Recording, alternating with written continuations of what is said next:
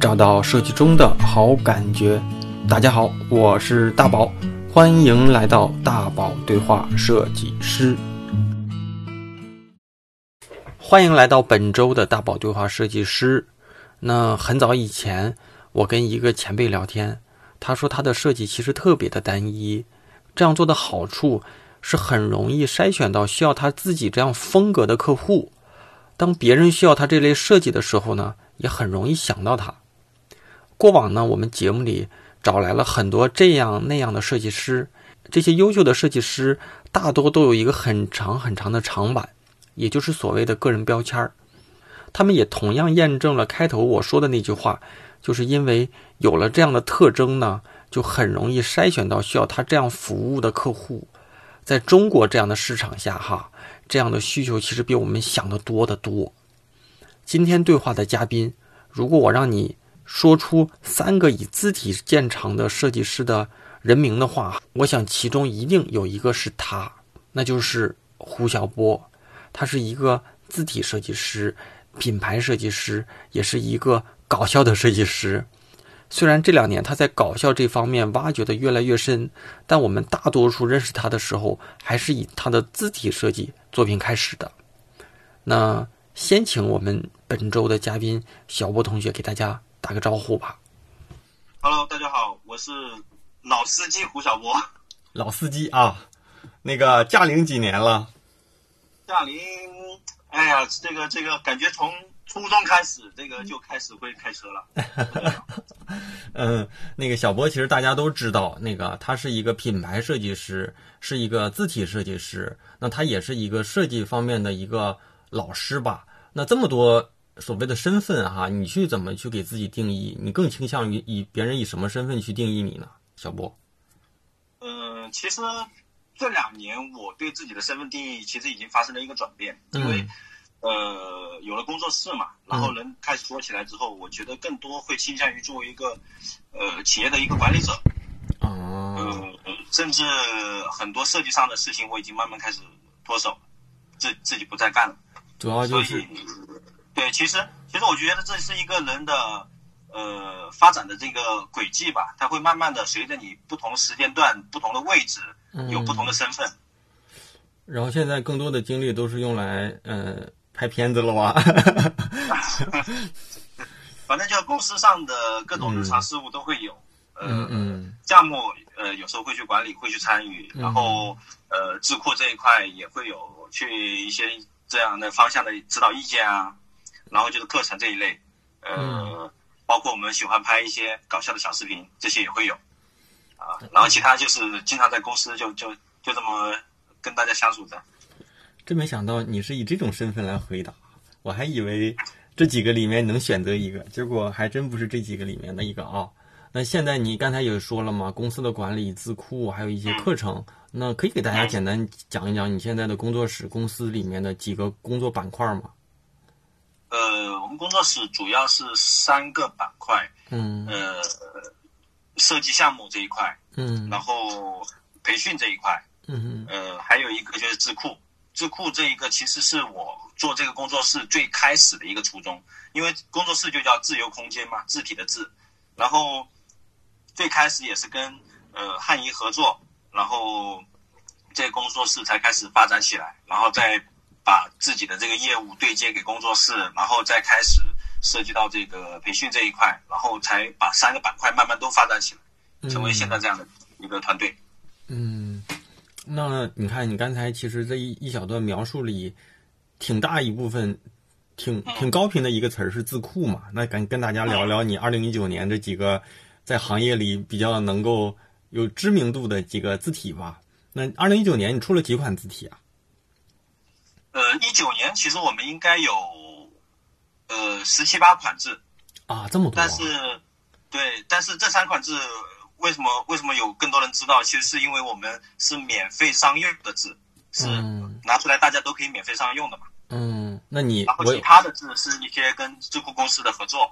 嗯，那希望你本尊啊，本尊把这三款字的名字给大家再同步一下，因为不是所有的听众他都是一个平面设计师，或者是都关注这方面的一些设计嘛。都是哪三款？因为大家都知道这个字体是要呃用版权的，有有这个需要商业付费的。对，然后这三款字，我的名字叫胡小波真帅体，胡小波男神体，胡小波骚包体。啊，这个这个名字是怎么样一个契机叫这么一个名字，还是说很随意的就随便叫了？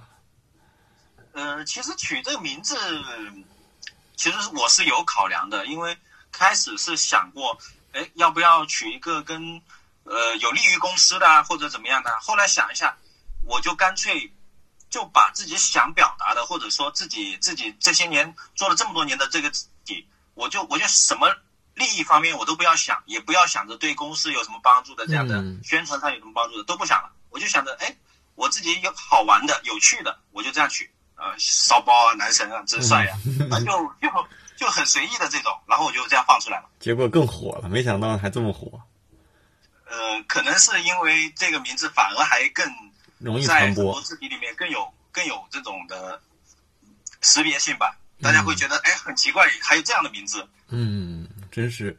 那那你看，你这字体，呃，其实这个名字跟呃，其实它可能，比如说真帅体，一它就会帅一些点啊对，真帅体可能就是那种高高瘦瘦的那种，啊，然后男生体呢，可能就会有一些安全感啊，就比较粗犷一点，适合做标题嗯，那种。然后骚包体就是那种手写类的感觉嗯啊，就就很随意的那种，所以还是有一点点符合的。嗯，你看哈，那个我我记得昨天和到今天咱俩对话之前，我其实在小范围里那个简单的征集了一下大家的这个那个就是。听说我要跟你对话的一些小问题吧。其实有一个同学，他不是说提问，他特别想知道，就是说，我想问问小波老师，如果客户问我用的是哪个字体，我怎么解释我用的是胡小波骚包体呢？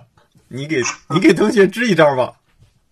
这个重点跟这个客户强调免费、免费、免费 啊，这个客户他就不在不那么在意了。所以这个其实大家，我我我我我在朋友圈里这么一发，还好多同学就就是挺期待咱们这次对话，是平平面视觉类的设计师，但是我真不涉足于字库这块的工作，所以其实我觉得能不能给非就是字库类设计的这个设计师简单的。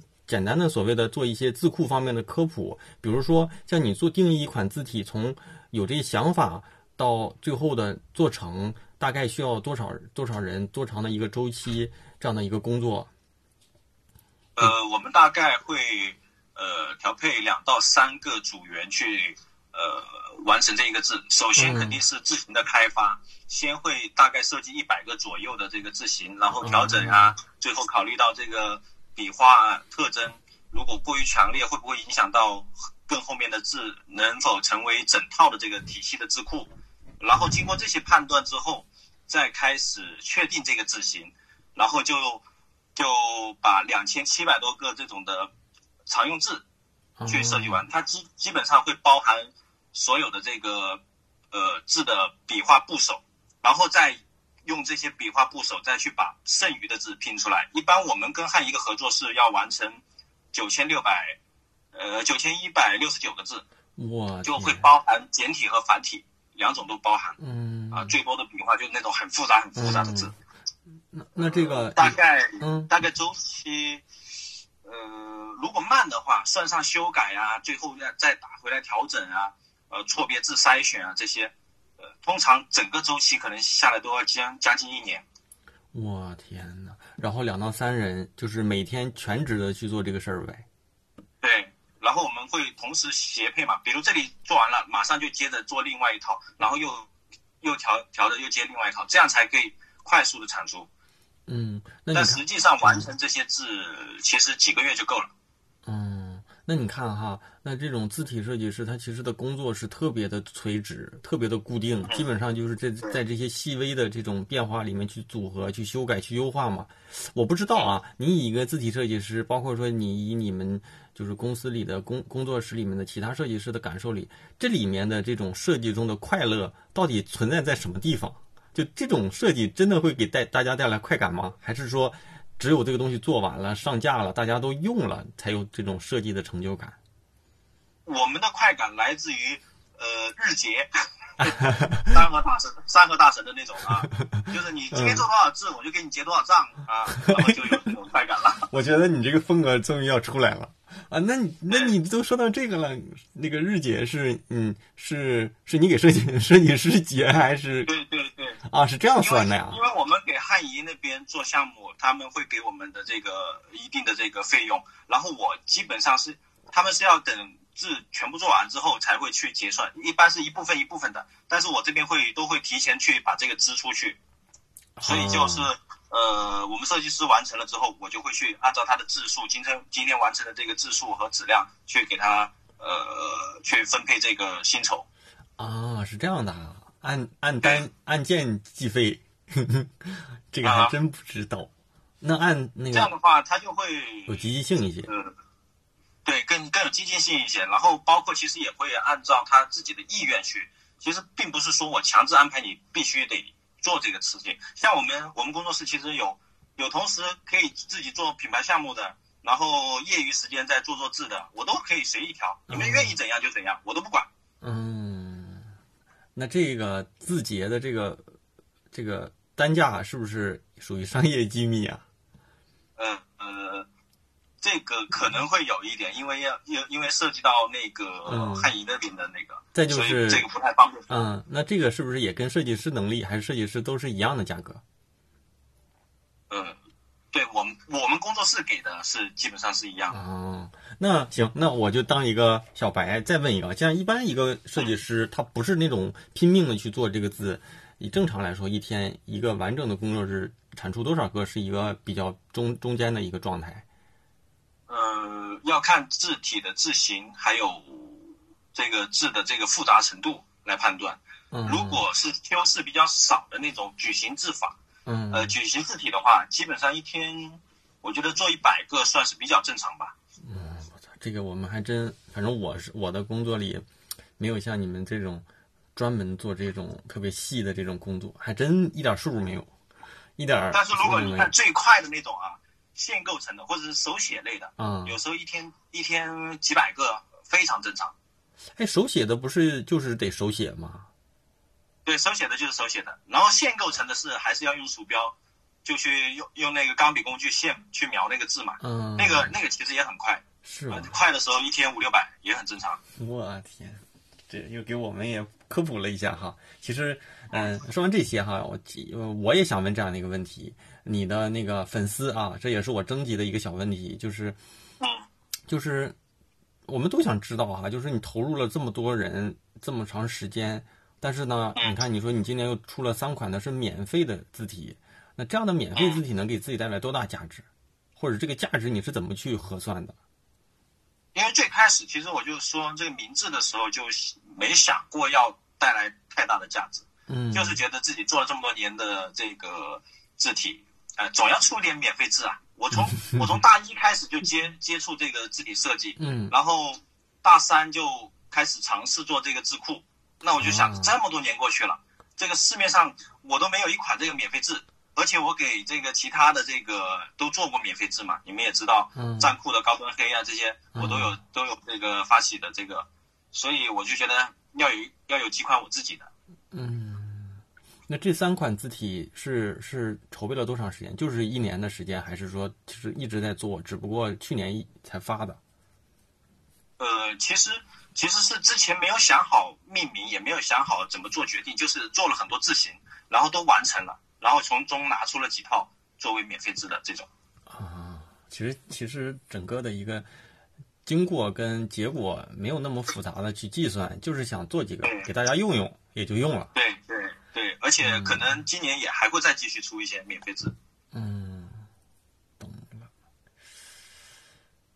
而且有时候觉得。很多设计师的这个软件里面，打开选字体的时候，都能出现自己的名字，其实感觉也挺自豪的，也算是一个很大的一个成就感。对对对对，这个倒是。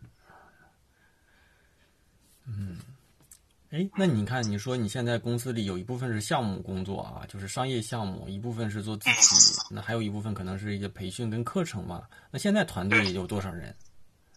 呃，大概有二十三四个吧。哇，这么多啊！那这也属于一个这所谓的中型一点的设计公司了，都不属于小型的啊。但我们对外还是胡晓波工作室。嗯，那这个还是挺挺那个什么，比我想的那个想象的人要多。那平时里像这些人大概是怎么一个分工？呃，怎么样一个就是大概的人员就是在不同的这个几个里面是怎么样去平衡工作的？就是哪几块做做做多少人这样的？呃，其实像有一些公司，他是希望呃自己自己的同事什么都都能做，嗯啊，最好是有很丰富的技能。但我这边我都是希望他们就把自己喜欢的单项的技能做到极致就够了，我别的我都不要求。嗯，你们爱做什么做什么。喜欢学学很多的，那就学很多；喜欢只追求一个的，那就把这个追求到极致就好。嗯，反正就很都很包容、很自由的。我反正我就会鼓励他们每天，呃，抽出一些时间去学习。嗯，大概就是这样的一个状态。那现在商业项目，嗯嗯，就是在你正常的这个工作占比里占的高不高？嗯，其实就。就差不多算是三个板块里面三分之一，百分之三十多，三十多，三十多，这样构成一个百分之百。这么 这么平均呢？三十三点三三呗？可能对，刚好差不多。嗯，那其实我想问这个问题，不是想打探你的实力什么的。其实我想说的是，你看你做商业项目，那肯定会遇到一些，要不就是特别跟跟着你的，就是你跟着客户一起成长比较好的这种客户嘛。要不就是遇到一些奇葩的客户，要不就遇到一些土豪客户，有没有一些有意思的故事给大家分享一下？其实我想引出这样的一个话题。呃，其实碰到这么多客户啊，也确实有有很多呃不一样的这种，比如比如其实以前修改，呃是那个百度的一个那个那个智库的一个项目，嗯，然后我是第一次呃做修改那么多次，因为你们是。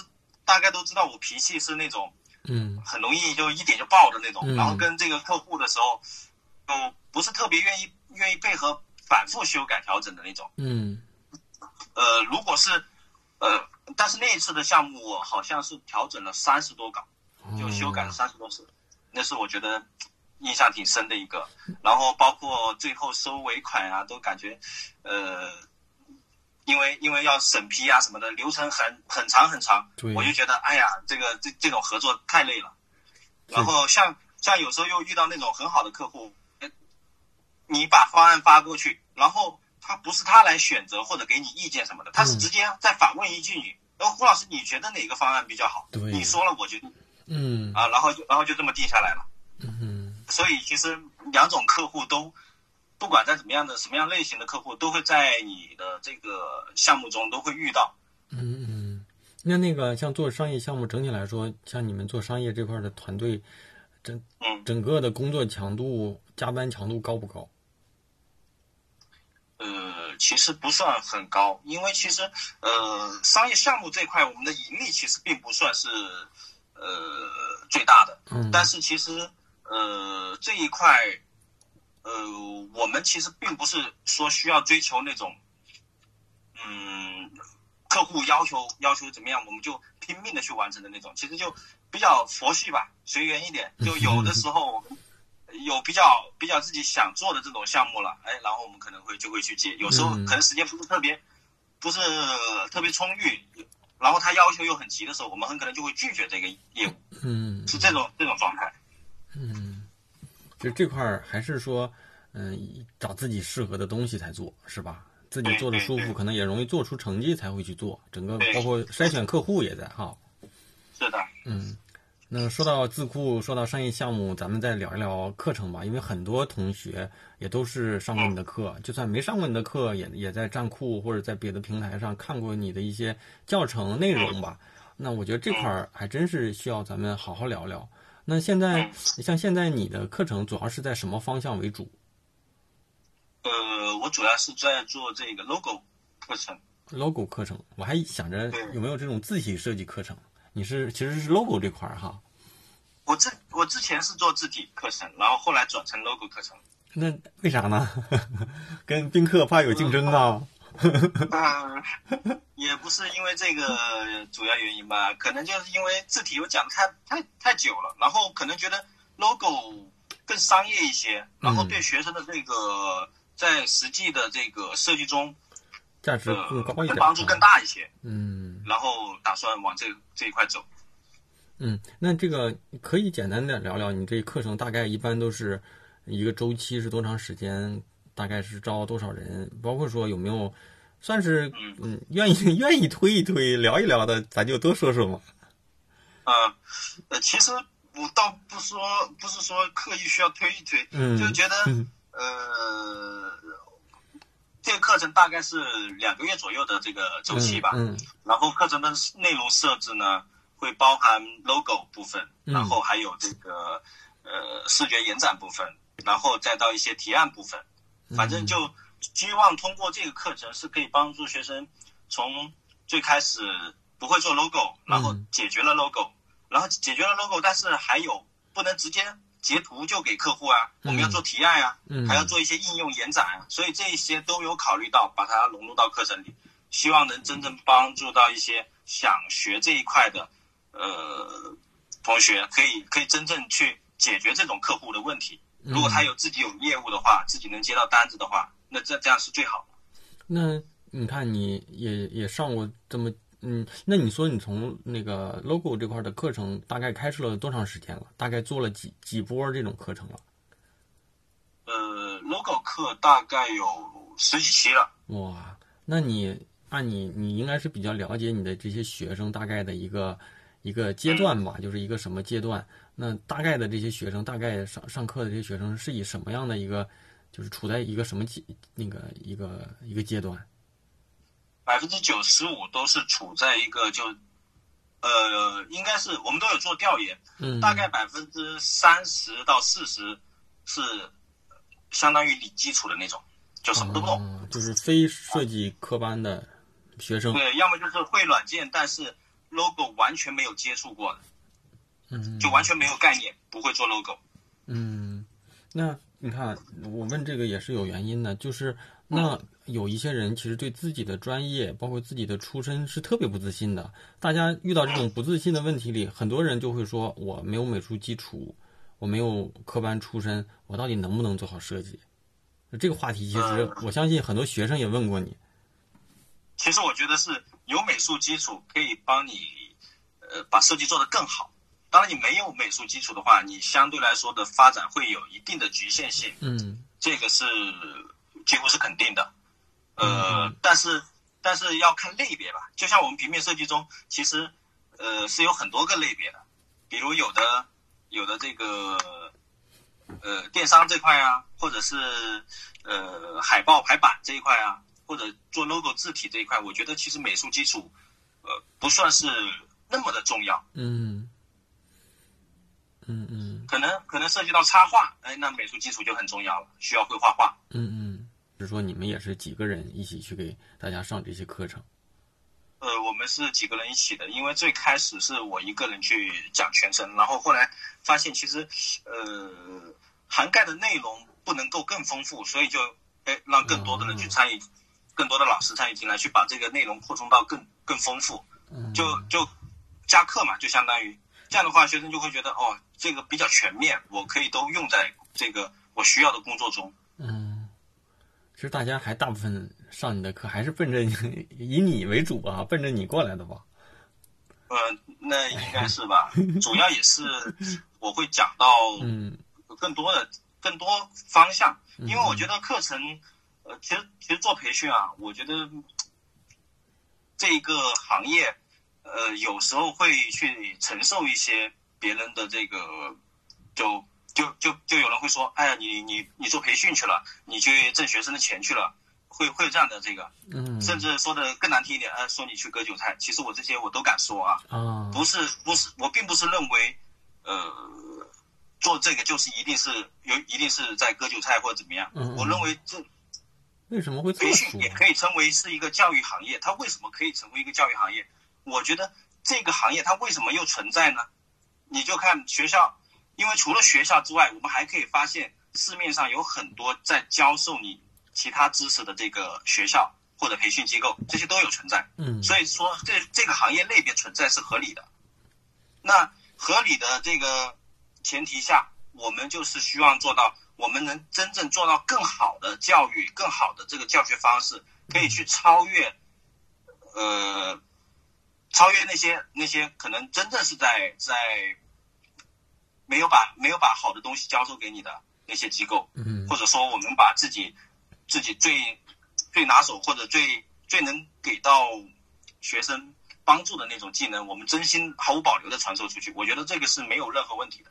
本来就没什么问题啊，为什么会这么说呢？因为我虽然不在你这行，就是就是所谓培训这行里，但是我现在觉得这个的价值在于什么呢？在于很多可能是学设计的人，咱就不讲非设计师要转行，学设计的人在很多时候在大学的时候。没有那么去认真的、专心的为求职、为职业去去去研究自己的专业。毕了业之后会发现，哎，好像大学也就这么荒荒唐唐的也就过去了。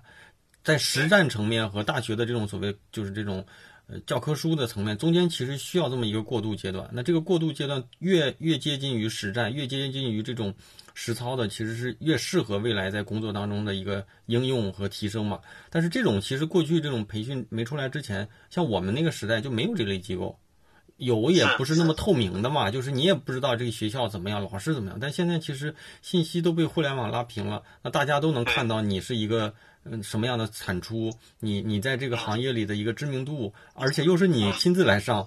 按理说这些能够解决不少人的痛点，而且它能解决，它能解决那个非设计师想进入这行的一个算算是一个专业门槛儿。像你刚才说，有很多设计师他其实是。呃，就跟设计一点关系都没有的嘛，零基础。嗯，对。所以现在就是这样的。但是，但是像现在也有很多设计师在做这这些课程嘛。其实大家也都是在自己在自己擅长的领域里去，去去经营自己的这个内容。嗯，现在有没有说，嗯，像你过往带出的学生，现在发展的也比较好，或者是一直保持着一些长期的沟通啊？这种有没有这种有趣一点的，或者是？嗯，印象深刻一点的这种学生故事，跟我们也聊聊呗。呃，有呃，像有那种呃，比如去去了腾讯、阿里的那种啊，我会觉得自豪的。然后，其实让我最印象深刻的还是呃，因为我最近最近有时候去看一看抖音嘛，最近也在研究这个。嗯。然后我就发现，哎，我有两个学生做这个抖音这一块做的挺好的，有的运营都到十几万粉丝了。然后收入也相当可观，所以我就觉得，哎，这一块其实，呃，是一个很好的发展方向。包括其实，呃，他们为什么会走上这个这个类别呢？我都是觉得，因为，呃，我也希望他们学设计的过程中，就是在我的课程中，我希望他们学到的不仅仅是技能，还有思维这一块，就是说你怎么去运用自己的技能，去再利用互联网。去扩展自己的这个资源，把自己的这个能力放大，去让更多的人看到自己。我觉得这是一个很好的一个点，也是希望可以去帮助到一些有这种想法的学生。嗯，那你刚才说你的同学生现在在抖音，他主要是是做什么方面的那个内容呢？做 logo 设计啊，他把他的那把自己的 logo 设计发到这个抖音上，哎，然后有有很多人看。呃，看他的创意啊，看他的这个设计的想法呀，哎，你可以成交很多的这个 logo 设计的业务啊，这是他的一个推广平台了哈。对对对对，啊，是这样的，那挺厉害。你让你的，嗯，但是，好，好这块过啊。还还有没有什么有？除了这种的，还有什么？就是，比如说某些学生他的一些，呃，比如说一些除了这样的故事之外的故事吗？嗯。还有一些，我想想哈，嗯，可能是有一些，有一些就很每天处在很矛盾的那种那种状态，就就他会有意识到自己的不足，然后不断的想学习，但是又没有没有办法沉下心去学一个类别，而是什么都想学的那种。其实这种这种同学，我也挺担心的，也也是跟他们说过，希望他们找准一一个类别去做。这样，这样我觉得是更适合自己长远的一个发展的，把自己做成一个在有特点、专专有的一个，对对对，有特点、有有专门技能的一个设计师，而不是说为了去找找工作啊，因为这家公司他希望你会的更多，然后你就什么都学。那这样的话，我觉得反而会让自己变得更普通一些。嗯，哎呀，你说到这句话，我还想着，哎，真是，我还真希望说这种观点是在，就像我咱们对话的这些嘉宾嘴里多说一说，因为很多学生都会说，现在流行 C 四 D，我要学，字体设计都会，我也要学，修片我也得学学，对吧？版式都得学，理论上这些倒是都应该学，但是每个人企图学了一个课程就能够达到行业里八九十分的这个档次，但是会发现。啊，他们可能又是接接触一个皮毛，先把自己的长板做到足够长，其实才最有竞争力。是你要有自己的一个标签吧？你你，比如别人想到你，哎，你会是一个做什么的设计师？其实这样反而更容易让你自己有一个更好的未来。嗯，一个给自己的这种成就感会大一些，包括做字库，字库的这个设计设计师里。呃，其实按照我以前早期的想法，我会认为做设计更有意义。嗯，呃，可以在大街上看到自己设计的东西啊，特别有成就感。啊，包括智库啊，到处都有应用啊，也会觉得特别好。但是现在我突然就是觉得，我我这两年时刻都觉得自己就好像很适合做老师。为什么？我我就特别喜欢这种感觉了，反我就觉得可以可以去把自己知道的去告诉别人，然后。得到更多的反馈啊，别人有去甚至去改变他的一些人生轨迹，我觉得这个这个反而更有成就感。再过几年不会又想我我我我想当个演员，我的真实身份。刚才咱俩对话，当演员也能告诉别人一些这种对别人有帮助的事情，我觉得也是挺有意义的。嗯，因为其实我觉得一个人一个人人生做要做有意义的事情，其实。就像我们商业的需求里面，呃，我一直认为商业需求其实就是不是在真正去去卖东西给别人，而是在解决别人的问题、别人的需求。嗯嗯。再说到本质，就是去帮助别人。嗯。然后才成就自己。我就我就是这样认为的。我去帮助了别人，得到得到他想得到的东西，我才可以成就我自己。嗯，是。嗯，那平时你同团队里呀？呃，或者是学生们都都都叫你怎么称呼你？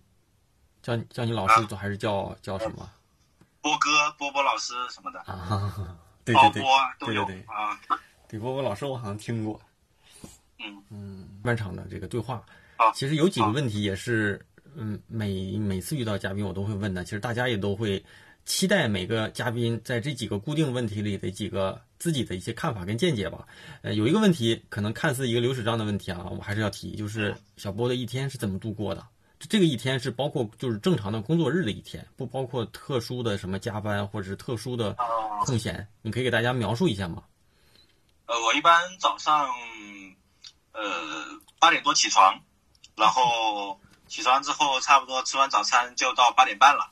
然后就出发去公司，嗯，然后到公司差不多就九点左右，啊，这么近呢？当啊，这么近的？很很近啊，因为在南昌啊，这个都比较小的一个城市。然后像我们工作室啊，嗯，我们工作室就在一个小区里，嗯，然后呃，除了我，几乎所有的这个同事都住在那个小区。啊。啊，离公司最近的就在公司楼上住。啊，真电梯下来就到了，那挺好的。对，而且从，因为我们是今年才搬，呃，应该是一九年，一九年搬到南昌来的。嗯，我们前之前都在那个奉新，就我老家宜春奉新县，在一个县城里。嗯，我们以前也是那种状态，就是工作室离他们住的地方非常非常近，嗯，就就走路就五分钟，就这样的一个一个状态。所以其实大家都习惯了住的比较近，呃，公司要要。离自己自己的住的地方非常近，这样的话，大家就觉得不用不用来来回回跑，把很多时间浪费在路上。对，在北京就不行，北京每天上下班基本上通勤时间单程是在四十分钟到一小时，这是一个平均时间。一小时都还是说，哎呀，这么近啊？嗯，这平均时间这就很正常了。嗯，小波可以继续把这咱们这一天说完啊。然后到了公司之后。啊，就开始这个，呃，这里看看，那里看看，然后到自己位置上做一些今天要做的事，比如，呃，我要写书，然后处理一下今天公公司的事情，啊，然后或者做一点呃项目上的这个事情，嗯，啊，或者是自己完成一些自己个人的事情，啊，有时候碰到碰到我们每周每周呃每个月，有时候还要定期想一些拍摄这个视频的剧本，啊，差不多就是这样的状态。然后下午呃中午中午回家吃饭，啊，然后两点半回来上班，啊，上班之后又是差不多重复同样的事情。嗯呃，如果是碰到拍摄的情况啊，要拍摄视频的情况啊，基本上我们会在下午拍摄，啊，然后上午准备好这个拍摄的题材脚本，嗯。然后下午下午就开始要拍摄，然后召集好大家，比如有几个人要参演啊，谁想演什么角色，然后谁的台词是什么啊，然后把这些台词都打印好，然后我们一个一个对照，然后其他人不不参与拍摄的，他们就他们就继续他们的工作啊，然后参与拍摄的就啊拍摄的人呃这些人员全部准备好，然后我们就嗯反反复复的拍啊，遇到什么没有导演吗？呃导演啊，嗯我算吗？就是自导自演呗。对对，因为剧本大部分我也我自己写嘛，嗯，然后就写一些跟设计师相关的这种的题材，比如呃被客户骂呀、改稿啊、嗯骂客户啊 这些我看过。是，嗯然后再到我们公我们公司差不多五点半下班啊啊，，然后这么幸福了。对，但其实虽然说是六小时的这个制度，大家反正就是很随意的那种，嗯，因为因为以前在奉行的时候，甚至没有没有上下班制度，就是你爱去就去，不去就不去，我也不管你哎啊、有时候 就连续三年都这样啊那。我想问，那那个，嗯嗯，那你这些同事在当时那个也是这么多人吗？还是说来到南昌人变多了在奉？新的时候，在奉新的时候只有五六个人。嗯，那这种生活其实是一半同事，一半像家人一样了，一起上下班，对对住的也比较近，是吧？对，大家相处的也都是很好的那种。嗯，那那个那大概的这个就是这几个同事都是呃一个城市的为主，还是说全国各地的都有？其实全国各地的，我们我们公司是有东北的、啊，陕西的、河南的，嗯，呃，厦门的，嗯，广西的，哇，那你呃，赣州的，反反正全国各地都有。嗯，那这种呢，就是也愿意一起去换一个城市，换一个城市生活，换一个城市去，就就就说走就走呗。是，反正他们都都觉得在这边待着比较轻松，比较自由嗯啊，都都愿意来这边，就就挺好。嗯，那这五点来钟就下班，哎呀，那你这设计师的生活还是挺幸福的啊。对，但是其实有时候有有项目的话，他们也要加班了，因为其实我我并不限制他们说，呃，你非得什么时候做出来，但是有时候客户他们也直接对接，直接就到客户了，客户什么时候要，那他们就什么时候交了。嗯嗯所以这些我其实也不是去干涉，这个他们自己安排。嗯，而且我们公司双休，还得 强调一下，对，嗯，就是轻松愉快。其实没有说好好多我们大家想象当中的那种设计公司特别辛苦，没日没夜，大家感觉幸福感比较弱。我觉得这种生活但应该幸其实我们工作室有好几个，嗯，好几个经常熬夜的。是他们的生活工作习惯是这样的吗？呃，对，可能习惯了这种吧。我怎么说也没用，反正就是我很排斥他们，呃，十二点后睡觉的那种，我特别排斥。嗯但是又有时候又管不住他们，毕竟我不睡在他们旁边嘛，对不对？其实还是所以工作习惯这样的。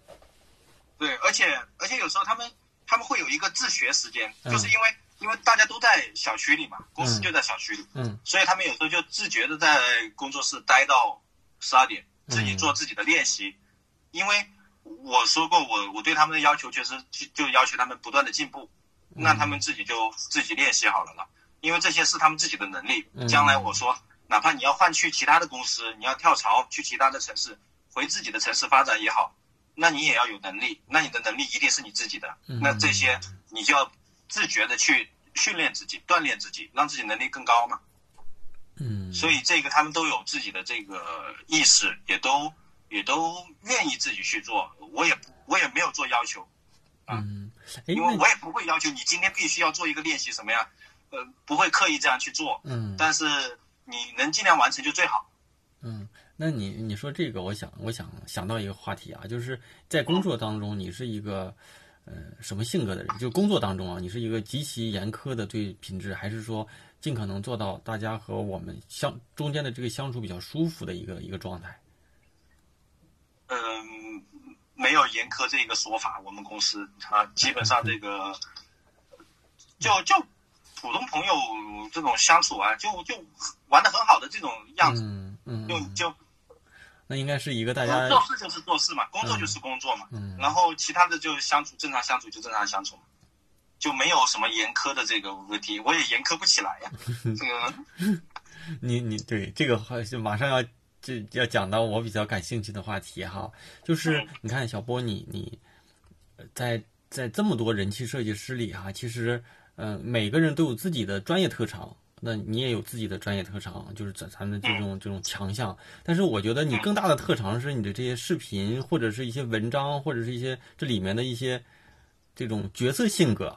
这种可能比较搞怪、比较无厘头、比较幽默，那我其实作为一个观众吧，看你的视频，作为一个观众的角色啊，或者是说很多你的粉丝，但是他没有跟你这种面对面的接触的机会的人，就是我一直想问，就是你你你你你，就是你生活里就是这样的一个性格，还是说这种性格是我理想当中的，所以我就要演出来，我我就想过一个这种周星驰一样的这种演，就是这种这种这种，我生活里就是这样的吧，就从反正从小时候开始就是就是这种，虽然比较内向哈，但是跟相相处时间久的人就特别放得开的那种，啊，就什么什么都能玩，什么都什么话都能说，什么玩笑都可以开那种。然后啊你看像公司的人也可以经常拿我开玩笑啊什么的，这些都没有关系。那那个视频里的演，其实就是就是真实的一个在线呗，对 对，啊啊，其实就是，呃因为你要刻意去演也很难演嘛。我就觉得平时我们就那么相处的，就就就是这样演呗。嗯，就是我们像我们在这期节目录制的前面，我跟小波还说，我说我说你这演技真行哈，演的就是也不笑场，也不笑场，这种自然。小波说我们演了无数次也笑场是吧？对对对对，那一般其实就会碰到很多嗯呃台词记不住啊，或者台词说错了这种啊。嗯，那这个像你有没有什么拍摄计划？比如说我们就要一周出一个，还是说一个月出一个，还是说我就想演了我就演，不想演我就放着？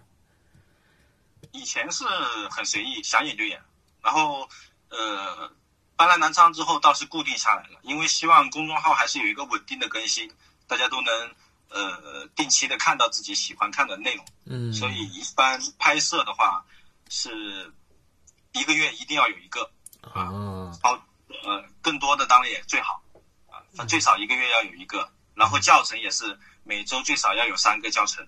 嗯，懂了。所以大家看到小波的这些、这些、这些视频，其实背后里，因为都我们也都不是专业的，包括说录音这个事儿，我跟小波说，小波说你现在应该不紧张了吧？其实录了这一百多期了。我每次开场还是有点紧张，因为我我们也不是专业的，所以大家看到的这些，第一呢就是我们尽力了，第二也确实，其实看似简单的东西，背后付出的时间其实是其实不是我们你们大家想的那么容易，包括写一一篇文章，写不出的时候就真写不出。对对，我今天都在这个座椅底下准备了两个尿不湿，啊、担心尿裤子。嗯，那咱可以继续聊啊，像你像你说，你看你现在也也写书，或者是也也做课程，反正有很多内容输出哈。那有没有对自己影响比较大的这种书啊，或者是电影啊，或者是两个都有？你可以给大家推荐一下吗？这也是我们每期节目里我必问嘉宾的问题。呃，其实对我影响比较大的书，好像没有，因为我其实不是特别呃去看那种那种那种那种书，嗯，或者对自己有帮助很大的那种书啊嗯什么的。以前很喜欢看，但后来后来就不太爱看了。然后电影这一块，感觉就是完全是爱好，喜欢看一下。我觉得比较对我影响比较大的，反而是一个动画片，啊那个《火影忍者》。哦，为什么呢？嗯，因为从初中就开始看嘛，然后一直到大学啊，再到后来呃出来工作啊，有十几年的这种这种过程。我觉得里面的人物对我影响最大的就是那里面的主角，他是那种呃，就完全不不知道什么叫放弃的那种那种性格和状态。嗯他他简直就是那种，呃，随时会提醒我。比如我想一个事，想做一个事情，我我快要放放弃了，或者说我认为我认为这样做是不是对的时候，哎，我想到他，我可能就会让我自己再有这种坚定的信心，再再继续做下去。嗯嗯。哎，小波，小波是几几年的？啊，你是八九年的，对吧？我比你大一点点啊。其实你说火影，咱这块年龄我可以切掉啊，切不切？不要啊。好了，像我这个八五年上下的吧，我八六，嗯，那个的这个是就这这个这这这代人，我们这个年龄稍微大你几岁的人，就是我们当时就是看什么呢？看《灌篮高手》，这也真就是对，也真就是那那代青春的记忆。就是我上大学的时候也会再看一遍，毕了业也会再看一遍，就觉得确实是有也有一些你说的那种不放弃、努力，即便你有天赋，但是天赋的人也比你。又有天赋的人又比你努力，对，嗯，所以这些我觉得，呃，这么长时间一直盯着这种连载的动画去看，所以反而潜移默化的自己的影响会更大一些。你单独看一个电影，可能看这个电影，呃，你当当天或者是最近这这几天你会受到一些影响，但很快可能会忘了，嗯，但那个是不断的连载的，让你就不断的刺激自己。对，对对对。所以有一些日本的一些就是一些爱看漫画的人，他有的时候看了好几年之后呢，他就接受不了某个结果，因为他觉得这个东西跟他想的不一样，甚至说这些读者们就会给这些作者们一些压力，我们要求怎么要改改啊什么的这种的，就是因为感情太深了。嗯，那小波，你是一个学习型人格还是一个实践型人格？就是遇到事情，你会先去找方法，还是说先做，一边做一边看问题，再去解决问题这样的一个人？我一般会先找方法。那也是属于偏就比如像这个课程里的，嗯，像课程里的话，你你说教 logo 课，呃，我们会按照什么样的思路去教这个 logo？嗯，可能大部分的人想到 logo，哎，我应该是从行业开始教你，比如这个行业的应该怎么做，那个行业的应该怎么做，啊，传统风格的怎么做？或者是小清新风格的 logo 怎么做？但我从来不会，我我我后来就把这个 logo 重新全部归纳了一遍，我就归纳成构成来讲，嗯，因为这样就不会再受到风格和行业的局限，它是按照构成来讲来讲，嗯，这样的话我就觉得这是我自己的这种归纳，嗯，呃，找到方法的，找到技巧的这种，嗯，那你看你工作，嗯，工作之外啊，工作之外你会去有什么一些？自己的爱好吗？呃，偶尔会打打游戏，看看电影，然后，呃，这两年特别喜欢去外面走走，啊，就是就是平常如果晚上没课呀，或者是周末呀，就是下午啊，就就在城市周围走走。就是一个人吗？还是对啊？对，就当散步嘛。呃，身体状态不太好，就是好像有点抑郁症的那种。然后引起了身体各方面的机能出现问题。当时最严重的时候，躺在床上下不来，被人架着去医院，天天担心自己心脏病，啊，心脏病检查完了没有心脏病，然后又担心自己得癌症，然后这里有是不是有癌症，那里是不是有癌症，然后这里检查那里检查，反正什么都没有，一下就瘦了很多，瘦了很多嘛。嗯。呃，后来就是也也试着吃很多药，反正反正也感觉没什么用，后来就。想开一点吧，就每天到处去走走，这种，那慢慢的状态就好起来了。然后又，然后又把这个抽烟喝酒又又拿起来了，哎，好起来了啊，这个体重又升回来了。对，我看你那个朋友圈，然后有那个过往和现在比，确实是胖了一圈哈。平时不会去运动吗？呃，不太运动，所以就容易胖。人到到了三十岁以后，来了南昌之后。呃，跟以前奉行的那些朋友相处的也比较少了。以前还会去打打球，嗯，现在就不太去了。嗯，嗯，你说散步，我相信很多同学听了会说：“哎呀，这也算爱好啊，这不算爱好吧？”但是你知道吗？就是你说散步的时候，我就在搜哈，因为我几年前乔布斯去世之后，不是有个乔布斯传嘛？乔布斯每天做的最多的事就是散步。他把所有的事儿啊，要不就开会，要不就独处的事情，都用来在散步里解决。其实散步也有很多人也是能够就通过散步去给自己去排压。对，我觉得一个人去散步的时候，特别容易静下心来想事情。对，包括嗯，有一些那个就是那种创作者，那这里面可能包括一些写作的，也可能包括一些绘画的，也包也可能包括一些设计师。就像几年前我听那个一个漫画大师蔡志忠，就是一个台湾的漫画大师蔡志忠，他的一个分享，就来腾讯的那个时候，他就说了，他说嗯，人，他说他的习惯啊，他他说人的那个大脑是这样的。躺着，呃，躺着不如趴着，趴着不如坐着，坐着不如站着，站着不如动着。他说，我想东西的时候，我就喜欢在那个我的客厅或者是周边走，一边走一边想。他说，这种是最容易出状态的时候。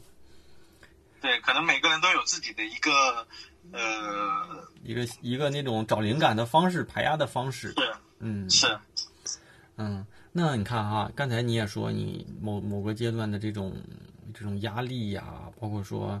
这种这种这种这种，甚至说有出现一种抑郁症状，我不知道你可不可以给大家分享分享，就是你你当时的那种状态是怎么产生的，包括说你现在怎么让自己能够慢慢的去安心下来。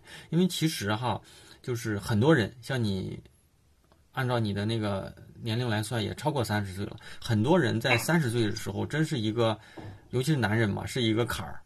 然后我之前觉得男人三十是一个坎儿。现在我后来我认清，就是我又有一个另一个感受啊，另一个坎儿，另一个坎儿是三十五岁，真的。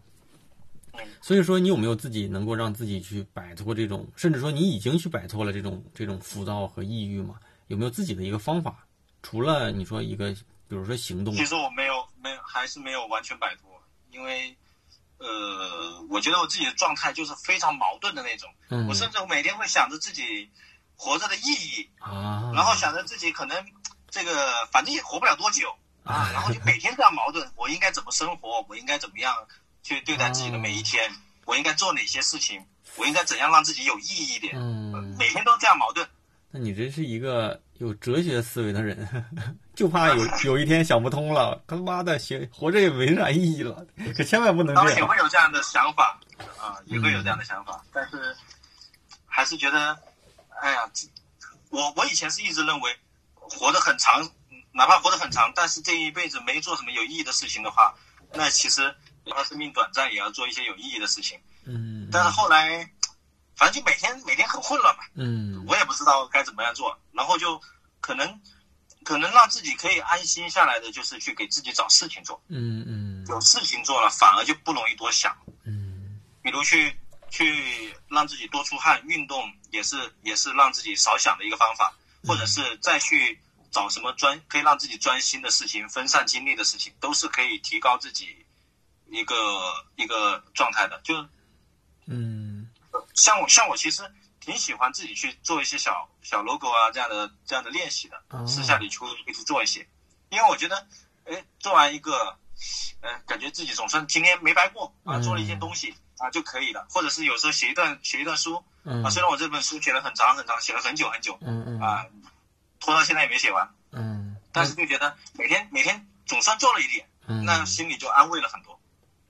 对，每天进步一点点吧，是吧？所有的事儿事儿是做不完的，但是做一点总比感觉说一天下来也想不起来自己干嘛了好一些。是，嗯，是，反而是有时候荒废了一天，会觉得很难受、很焦虑，嗯。啊，觉得自己这一天就这么过去了。嗯，那你看，嗯，像像一就像我们这期节目更新完之后啊，那咱咱们这期节目的上一上一期上两期吧，我我跟一个九五后的一个女孩在对话，我们那个节目也分享到电台上了，她就会说，她说我现在都工作一年半了，然后我再不出点什么成绩，我就老了，我就跟不上时代了。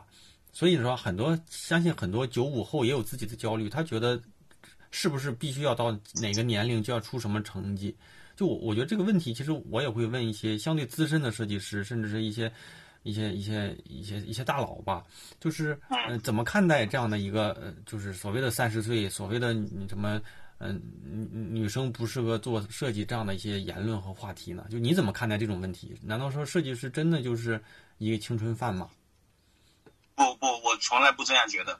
我觉得大部分设计师主要是因为工作太过饱和了，他没有自己的创作时间，嗯，他没有自己的这个思考思考空间，嗯。所以导致他的水平一直是在应付一个工作，这样的情况就很容易对，把自己的这种创造性的工作变成一个重复性的机械的工作。哎，他就会像变得像像像当个司机一样，或者是像在这个呃某个流水线工作一样，就就每天都是重复的。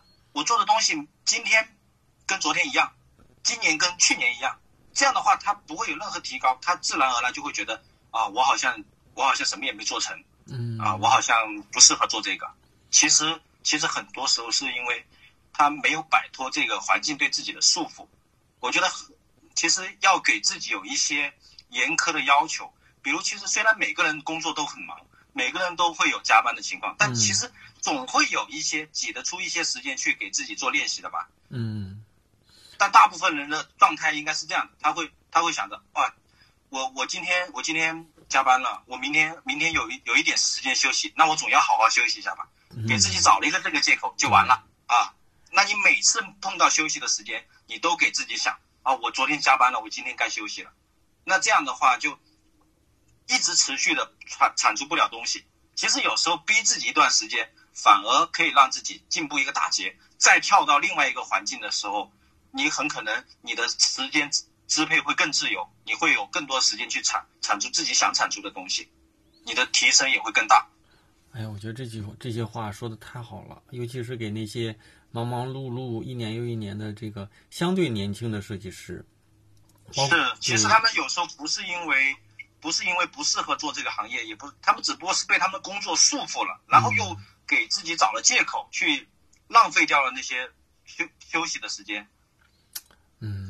嗯，别说别说年年轻了，有时候我都会在想，每天工作强度特别特别的高。就像我经常还会说，我说我的生活里什么最不重要呢？娱乐最不重要，然后休息、工作和基本上就是休息、工作和所谓的陪伴家人的一些时间。但是如果人人就是如果我们的工作真是那么多饱和的时候，确实有的时候就觉得做这些事儿快乐就会简单，成就感就会简单。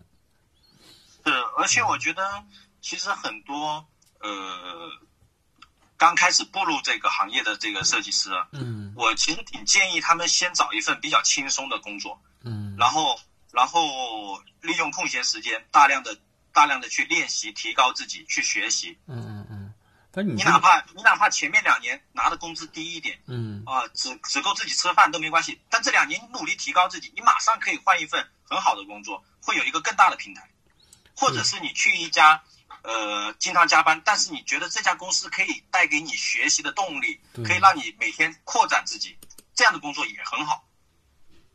嗯怕就怕很多设计师进入那种那种重复性的工作，那就没有意义。比如很多地产的这个设计，我就觉得其实不适合特待特别长时间。嗯有个我碰到有个有个设计师朋友，他很他说很早就认识我，他说他跟我同龄，他说在地产公司待了十年。嗯我说你在这一家公司待了十年，你每天做同样的事情，你当然会觉得自己这一行做不下去了，你会觉得自己这十年都都没什么太大进步，因为他把把一个设计工作做成了一个流水线流水。线工作，对，哎呀，是我觉得这些话真是大家也也都仔细的，然后去去结合自己的一个阶段啊，再去反思反思。我觉得这些话，包括说小波你说的这个，还真是跟我们过往的一些视角不一样。但是有一点哈，就是，嗯，刚毕业工作，嗯，他的这个公司工作轻，就是轻松一点儿哈。呃，当然了，理论上是能够有更多的时间给自己的生活和做练习。关键是很多年轻设计师在空闲下来，就真的空闲下来了。对，所以这个就没有这个危机感。因人而异的。对，反正如果你自己没有强大的意志力去控制自己，对。那就去那就去一家可以让自己学到工东西的，哪怕待遇少一点，工作强度大一点，对，那也可以。嗯。所以是两种选择。嗯。啊、我最我最担心就是去那种，呃，目前看着工资好像比其他的高一两千，然后你就心动了嗯。啊、然后你就去那样的公司重复性的工作，我觉得那样反而不太好。对。当然，你也可以先去那个工作，先呃存到一些钱，然后再换一份轻松的，让自己缓冲一下也可以。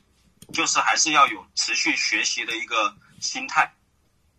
嗯，那那个小波有没有自己比较崇拜的设计师，或者是这种设计偶像呢？可以是身边认识的，也可以是那种大师，有没有？我觉得崇拜可能以前以前刚学设计的时候啊，会觉得嗯像陈友坚那样的大师很崇拜，嗯嗯但其实到现在之后，觉得呃不能叫崇拜，应该说会有欣赏的设计师，嗯会有佩服的设计师。嗯嗯呃，因为觉得再怎么样，这一行也只是说，就像我们古时候的工匠啊，你很佩服他呀，嗯他的这个技法很高超啊，但其实都只是一门我们人类在这个社会中生存的一个技能而已。嗯，我们终究还是只是很普通的人。你看哈，你说的就是就比较能够平平衡一下。我我如果没记错哈，咱们第一期的时候是跟宾客在对话，我跟他对话，我还说你有没有比较崇拜的？他说崇拜可能没 有，但是我确实是有一些，就身边朋友里面，我觉得都做的很不错的，比如说小波啊，比如说开心老头老师啊，他把你们都给夸了一圈儿，啊，我还以为你能再把他给再夸夸一下。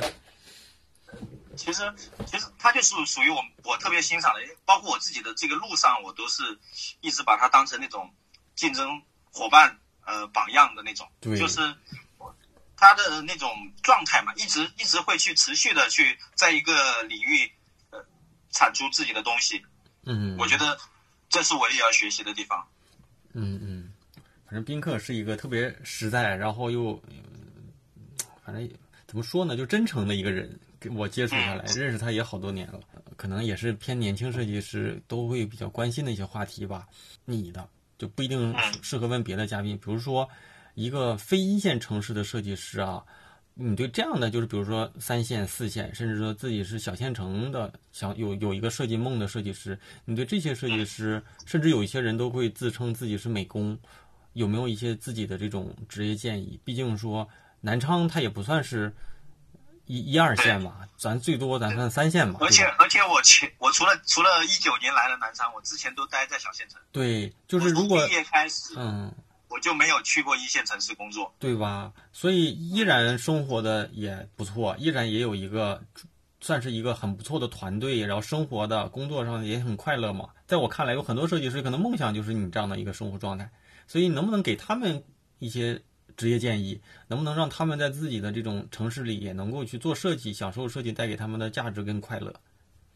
所以这就是我说的，设计师不仅仅要有技能，还要有一定的这种的思维。嗯，其实就像做品牌设计一样，嗯我们老说给别的企业做品牌啊、要给他规划呀、什么战略呀，但从来没想过要给自己做这些吗？嗯自己也要树立成一个品牌，自己也要做一些战略的这个规划。嗯，所以其实我觉得，呃即使你不去一线城市工作，你在一个小城，但是现在是互联网时代，有非常好的平台可以给大家看到你的你的努力，看到你的进步，看到你的这个作品，你都可以展示出来。嗯所以可以好好的利用这一个，去把自己呃资源扩大，让更多的人知道自己，这个是一个很需要做的。我一直觉得，呃，设计师的这个路是要像台阶一样规划自己。比如第一个台阶，我们把这个台阶就称为技能台阶，要先让自己的技能得到一个提高。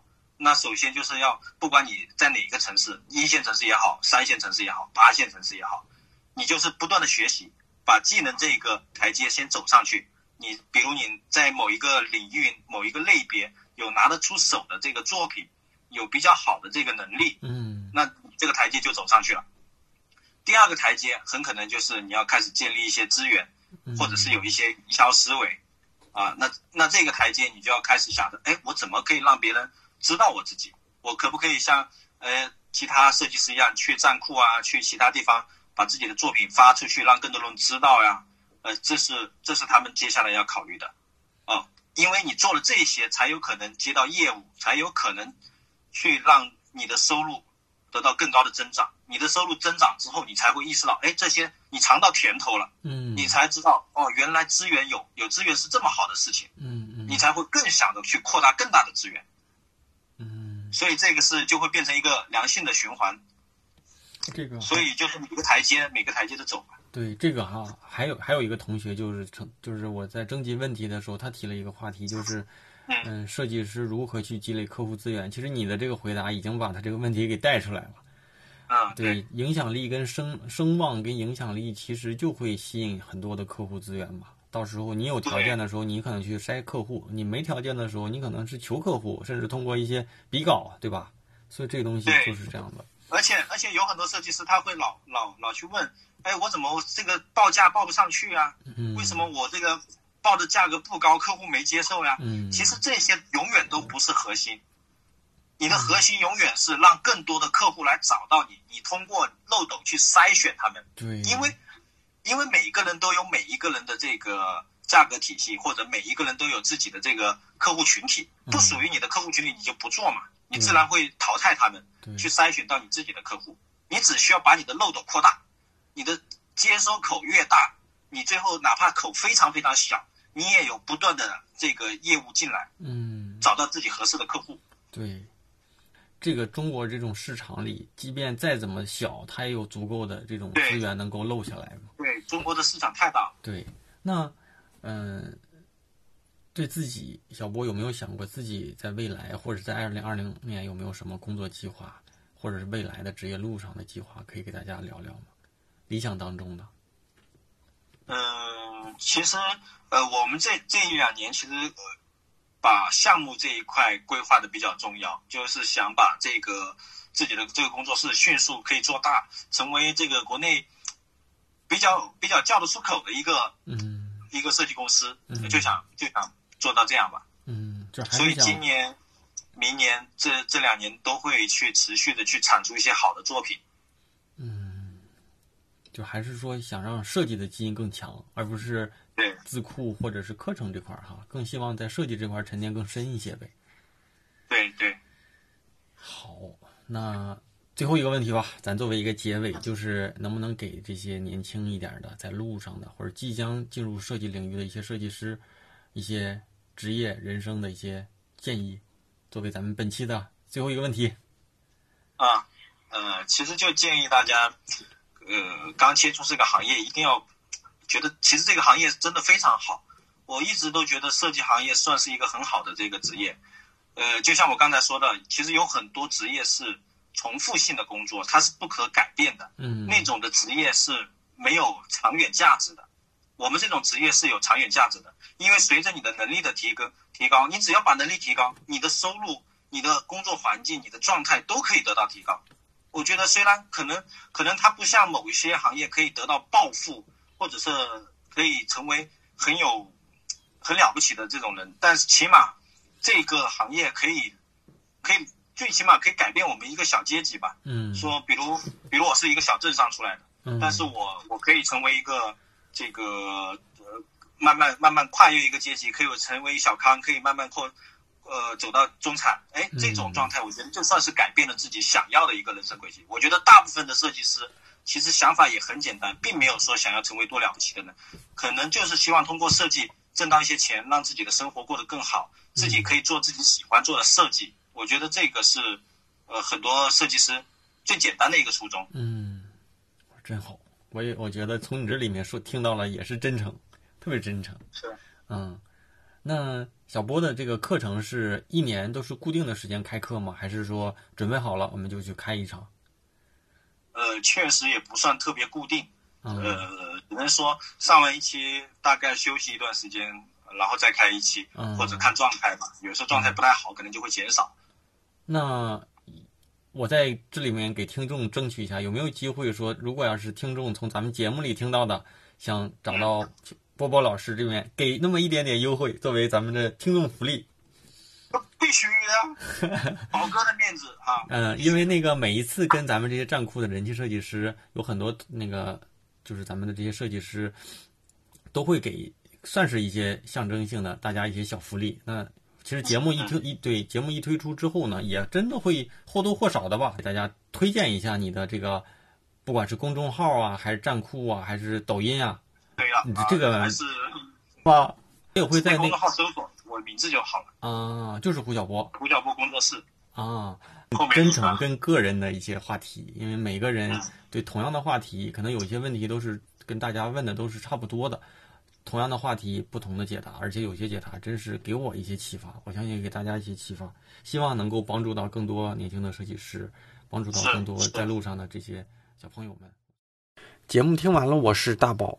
我们总会羡慕那些厉害的人，呃，对这些厉害的人保有很多的幻想，比如他们的生活和工作和我们的一定有哪些不一样的地方。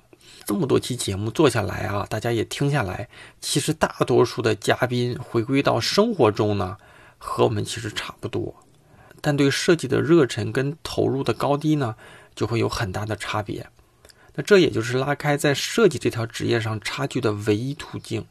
如果你对波波老师和他现在做的事情感兴趣，对他的课程啊，对他的短视频比较好奇，在我的公众号“大宝频道”里输入“胡小波”或者“波波”啊，我会把他的相关信息推送给你。也欢迎你关注这位幽默的、搞笑的、真诚的设计师哈。那继续邀请大家加入我的微信听众群，进群不麻烦啊，就是在我的公众号里“大宝频道”回复“群”。入群加群，应该都能收到一个弹出消息。那按照这个消息的指引加群就可以了。还有一个重要的暗号，就是我这个知识星球。就像我之前说的哈，最好的投资就是让自己更有竞争力。经营这个知识星球这么长时间以来，那也给大家做了很多的专业的、深度的答疑。只要大家关心的提问，大家想了解的提问，我能够答的提问啊，都会经过认真的思考总结，给大家做出解答。那专业类的提问，那我主要还是在知识星球里给大家做出解答，因为这个星这个产品能够较好的沉淀过往的内容。无论什么时候加入的同学呢，无论你是第一天还是现在才加入的同学，都能找到开星球这一来那个我给大家做出的这个解答和大家提出的这些好问题。那日常呢，我还会把我遇到的好观点、好内容、读过的书、长到的见识，在星球里给大家做一些分享吧。